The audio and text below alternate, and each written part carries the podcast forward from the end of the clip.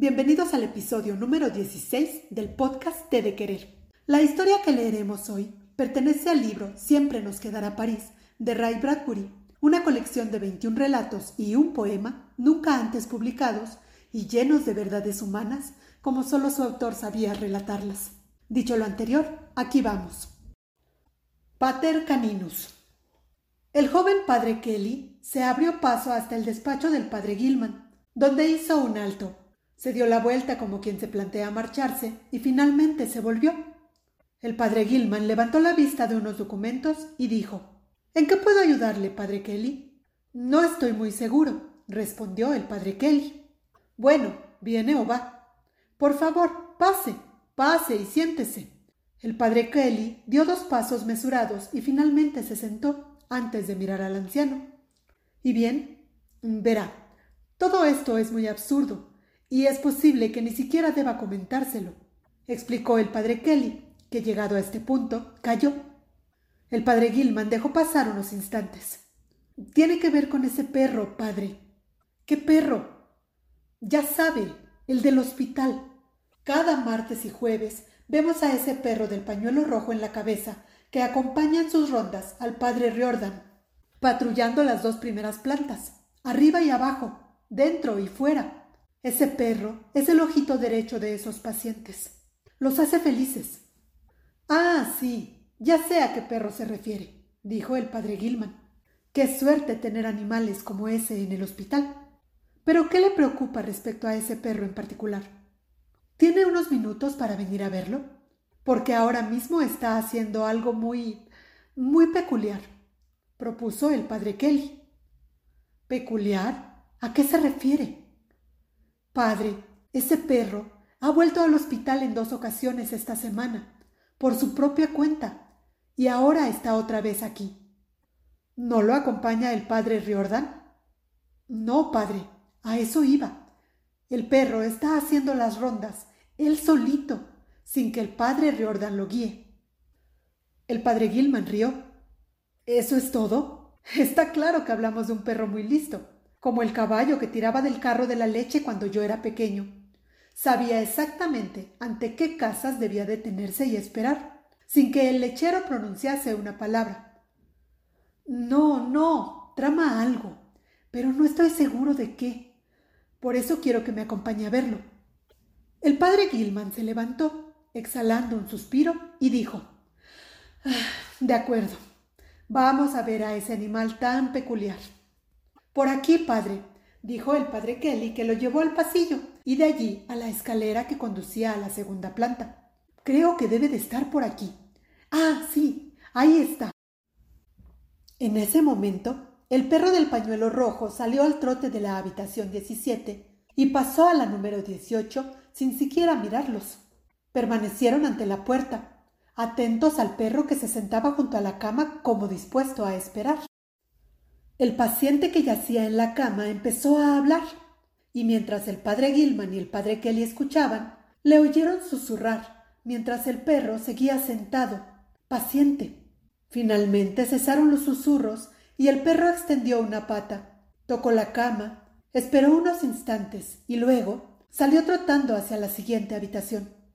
El padre Kelly se volvió hacia el padre Gilman. ¿Qué le parece eso?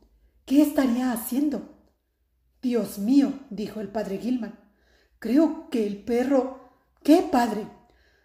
Creo que el perro lo estaba confesando.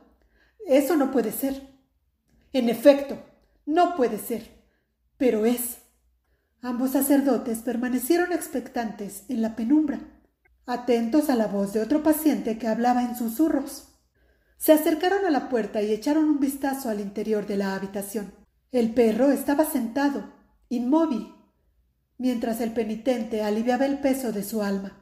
Finalmente, vieron que el perro extendía la pata para tocar la cama, se daba la vuelta y salía al trote de la habitación, sin dar muestras de reparar en la presencia de los sacerdotes. Estos no permitieron que se alejase mucho antes de seguirlo.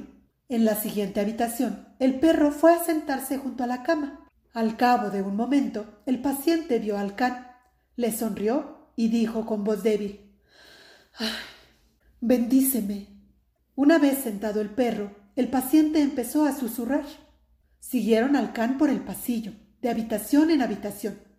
Por el camino, el joven sacerdote miró al veterano y reparó en que el rostro del padre Gilman empezaba a fruncirse y enrojecer, hasta que las venas se perfilaron perfectamente en la frente. Al cabo, el perro terminó las rondas y echó a andar hacia la escalera. Los sacerdotes lo siguieron.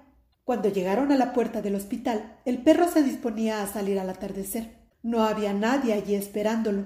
En ese momento, el padre Gilman perdió la paciencia y exclamó ¡Eh! ¡Eh, tú, perro!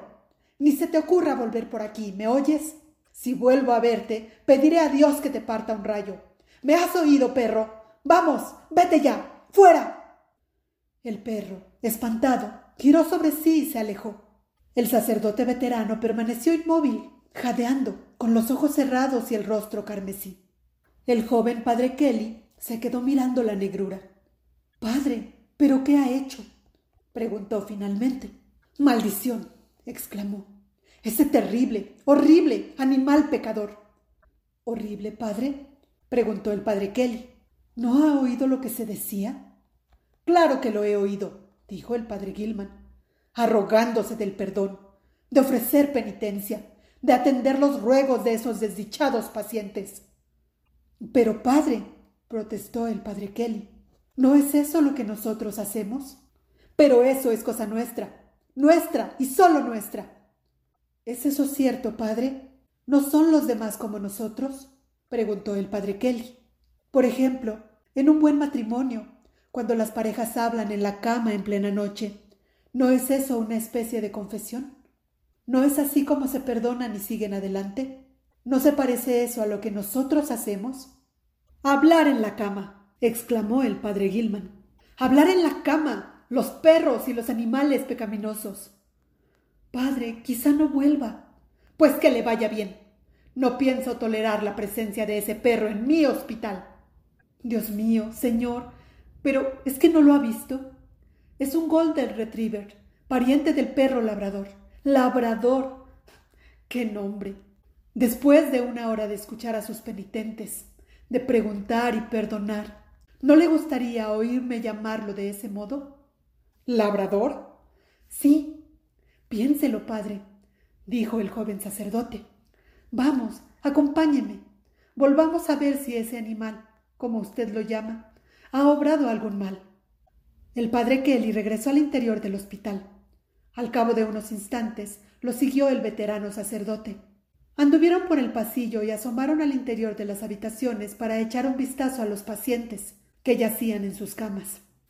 Un sonido peculiar flotaba en el ambiente. En una de las habitaciones reinaba una paz absoluta. En otra oyeron susurros. Al padre Gilman le pareció escuchar el nombre de María, aunque no pudo estar seguro. Siguieron yendo de habitación en habitación en aquella noche especial, y a cada paso que daban, el veterano sacerdote sintió que se desprendía de su propia piel, la de la ignorancia, una capa de desprecio y también la subdermis del abandono de tal modo que al llegar a su despacho tuvo la sensación de haber mudado una piel invisible. El padre Kelly le deseó buenas noches y se retiró. Sentado, el padre Gilman se cubrió los ojos, los codos apoyados en la superficie del escritorio. Tras unos instantes de silencio, oyó un ruido y levantó la vista. En el umbral vio al perro, aguardando. Había vuelto solo al hospital.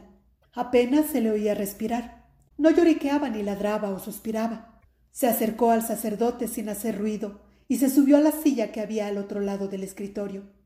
El sacerdote miró al perro a la cara y el perro le devolvió la mirada. Bendíceme. ¿Cómo llamarte? No se me ocurre nada. Pero bendíceme, por favor, porque he pecado.